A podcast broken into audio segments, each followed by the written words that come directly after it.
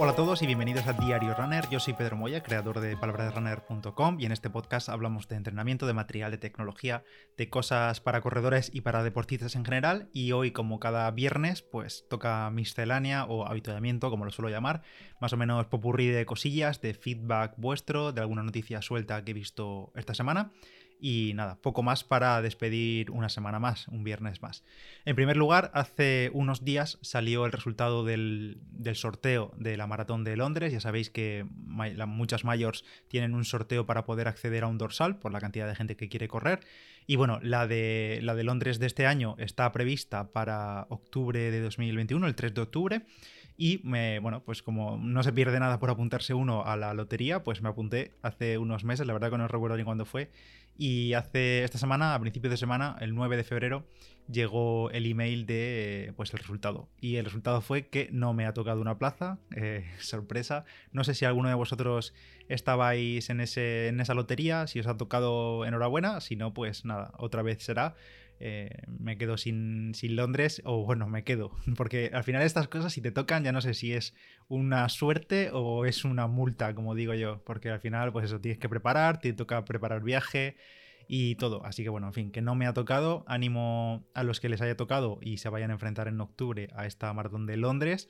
Y otra vez será por mi parte. Y por la parte de Tokio, ya os dije que yo había retrasado mi participación hasta 2022 y esta semana ha llegado otro email de la organización, no para nada de que han cambiado fechas ni nada, sino simplemente porque van a hacer una carrera virtual. Se ve que han, oído hablar sobre la Liga Palabra de Runner y nos quieren contraprogramar con una media maratón y en este caso es una media maratón, como digo, virtual para todos los que nos apuntamos en 2020 a la maratón y que entre todos los que participen en esta media maratón virtual, cada uno donde quiera y gratuita, entre el 8 de marzo y el 14 de marzo, es decir, unos pocos días para realizar esta media maratón, entre todos los que participen, ¿qué se sortea? Pues se sortea una plaza para la maratón de Tokio de 2023, dentro de dos años, pero eso sí, como buenos japoneses, no te regalan la entrada, sino que te regalan la oportunidad de pagar el dorsal. Así que muy bonito todo. Yo no sé si, bueno, no creo que me apunte, la verdad, pero bueno, si no habéis recibido este email, no os podéis apuntar. Es decir, no es una, no es una carrera libre de libre acceso, sino que es solo para los corredores que se apuntaron en 2020. Siguiendo con otro tema, esta semana no sé si vosotros con vuestro Garmin habéis tenido algún problema de GPS. Yo sé que varios del grupo sí y he leído por Twitter también a gente que sí que sobre todo los primeros kilómetros de algún entrenamiento, hace un par de días, el miércoles, martes, miércoles o así, los primeros kilómetros salían como muy mal de ritmo o directamente el track lo dibujaba desplazado, digamos, a, cientos de metros del lugar. Fallos de GPS en general, no sé si recordáis, a final de año ocurrió algo similar, no solo con Garmin, sino que ocurrió también con todas las principales marcas de relojes y en ese momento fue culpa del archivo de satélites GPS de los modelos que utilizan chip Sony. Y en esta ocasión no sé si ha afectado a varios, eh, varias marcas, pero en concreto sí a Garmin, porque según he leído en el blog de Raymaker, que ya sabéis que es este bloguero referente en este sector, pues Garmin le ha confirmado a él que sí, que ha habido un error en, el archivo GPS y que la solución, pues eh, no, no, hay que hacer nada por parte de los usuarios. Tampoco había que hacer nada en Navidad y en esta ocasión pues eh, lo mismo, simplemente dejar el reloj unos minutos más buscando GPS, ya sea eh, antes de la actividad que vayamos a realizar o, eh, por ejemplo, si lo dejas en la ventana 10 minutillos o 20 minutillos grabando una actividad, pues durante ese tiempo em, va a coger el nuevo archivo GPS y ya está, y ya se quedará instalado con la sincronización del móvil, lo descargará automáticamente y listo, no hay que hacer nada más. Si no has notado nada, pues no tienes que hacer nada de nada. Y si has notado algo, pues simplemente eso, déjalo un ratito enchufado en la ventana o en la calle antes de empezar a, correr, mientras haces algún estiramiento dinámico y ya está, no tienes que hacer nada más. Pero bueno, que si has notado algo, no es cosa de tu reloj, sino que es algo generalizado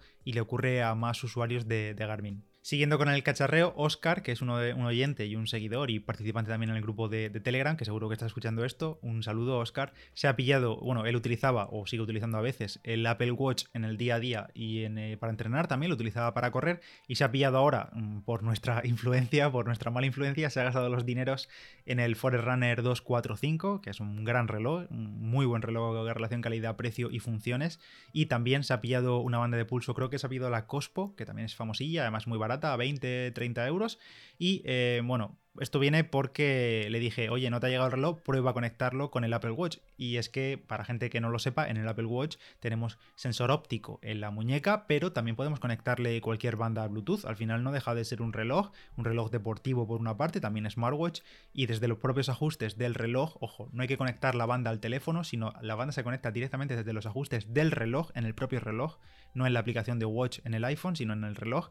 Se puede conectar la banda y lo que hace el reloj es que cuando la banda está conectada, cualquier aplicación de deporte o que utilice Em, sensor que necesite frecuencia cardíaca, automáticamente va a coger los datos de la banda de pulso en lugar del sensor óptico. Os fijaréis que simplemente miráis el reloj por la parte de abajo, por la parte pegada a la piel, y veis que el sensor está apagado cuando la banda está conectada por Bluetooth. Se puede utilizar normalmente y nada. Así que, Oscar, ya sabéis que eso se puede hacer, ya se lo dije a él, y cualquiera que tenga el Apple Watch, pues ya lo sabe también. Y nada, disfrutar de ese 245 y de sus funciones de entrenamiento que son un poquito más claras que utilizar el Apple Watch con de terceros y demás. Antes de seguir con más feedback, hablamos de las Ultraboost 21 de Adidas, que ya sabéis que ofrecen los contenidos de este mes en Diario Runner y como vamos a necesitar bastante energía para enfrentarnos al 2021, pues las Ultraboost 21 llegan con todavía más retorno de energía gracias a que hayan incorporado un 6% más de boost en la media suela que las Ultraboost 20 que os hablé hace unos meses.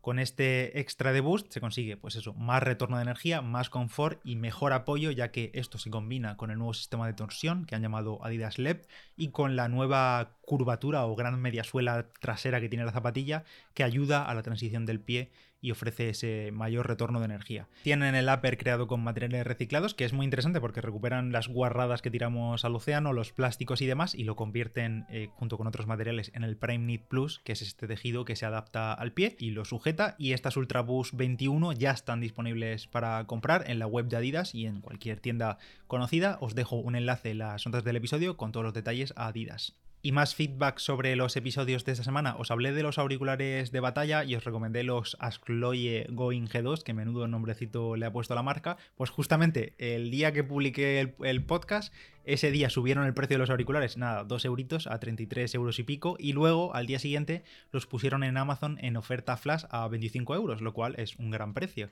Muchos habéis aprovechado para comprar esta oferta, aprovecháis de la oferta flash a 25 euros y ya habéis puesto algunas impresiones y la verdad es que en general estáis muy contentos con ellos. Muchos me habéis escrito por privado y también por el grupo con que se os ajusta muy bien, buen sonido, buen control y sobre todo teniendo en cuenta lo que dije, su precio de pues eso, 25 euros. Así que me alegra que la recomendación os haya servido. Y por otra parte, en el episodio del nuevo sensor de Polar, el Verity Sense, del que también tenéis un artículo en palabraderunner.com, hubo varios comentarios al respecto y es que, por ejemplo, Francis me comentó si el Fenix 6X Pro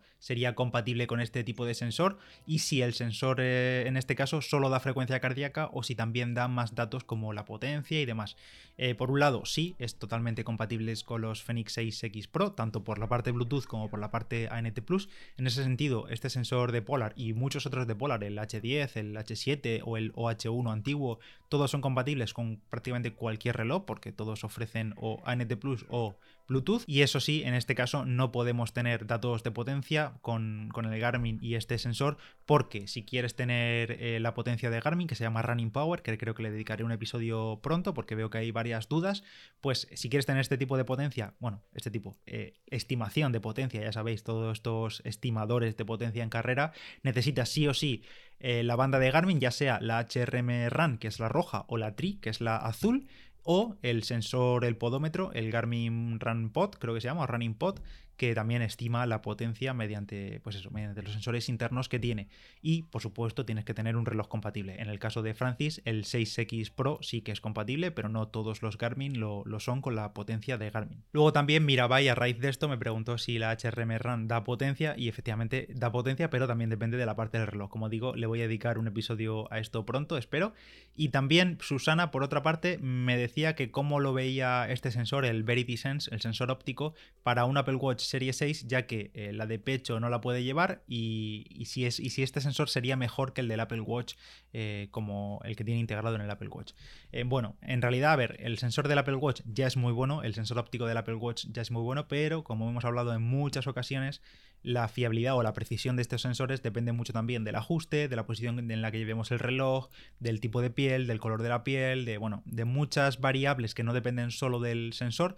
Entonces, ¿es mejor este sensor de brazo que el del Watch? Probablemente a nivel de datos sea mejor el, el Verity Sense o el OH1, simplemente porque va en una posición mucho más fija e inamovible, digamos, en la parte del brazo o del antebrazo. Al estar, al estar simplemente ahí ajustado y moverse menos, al final oscila, pero oscila menos que la muñeca pues seguramente tengas mejores datos y totalmente compatible con el Apple Watch Series 6. Lo mismo que antes que he comentado con lo de Oscar. Al final se conecta por Bluetooth y el Apple Watch lo va a detectar automáticamente sin problema. Y ya para terminar, otra consulta también relacionada con Polar. Esta semana tenemos muchas cositas de Polar. Juan por Instagram me preguntaba si hay algún Polar con función para pagar con el reloj. Dice que tiene un M400, que es un reloj pues, de Polar ya bastante antiguo, sigue funcionando bien. Como reloj de entrada está fenomenal, sobre todo cuando lo ponen en ofertas a 90, 100 euros, está fenomenal. Pero dice que quiere dar el salto a una gama superior y el problema, o el problema entre comillas, es que tiene todo su historial en Polar Flow, que es la plataforma de Polar, y no se ve cambiando a otra plataforma ahora, después de tantos años metiendo datos en Polarflow. Entonces, por una parte, si quieres un reloj superior de Polar, pues ya sabes que te tienes que ir a los Vantage o al Grit X. Pero el problema es que si lo que quieres sí o sí es un, es un Polar con función de pagar, con pagos en el reloj, me temo que eso de momento no es posible. No hay ningún Polar con pagos en el reloj de gama alta. De momento, Polar no tiene su propio sistema de pagos móviles, así como si tiene, por ejemplo, Garmin con Garmin Pay. Entonces, pues bueno, de momento me temo que no.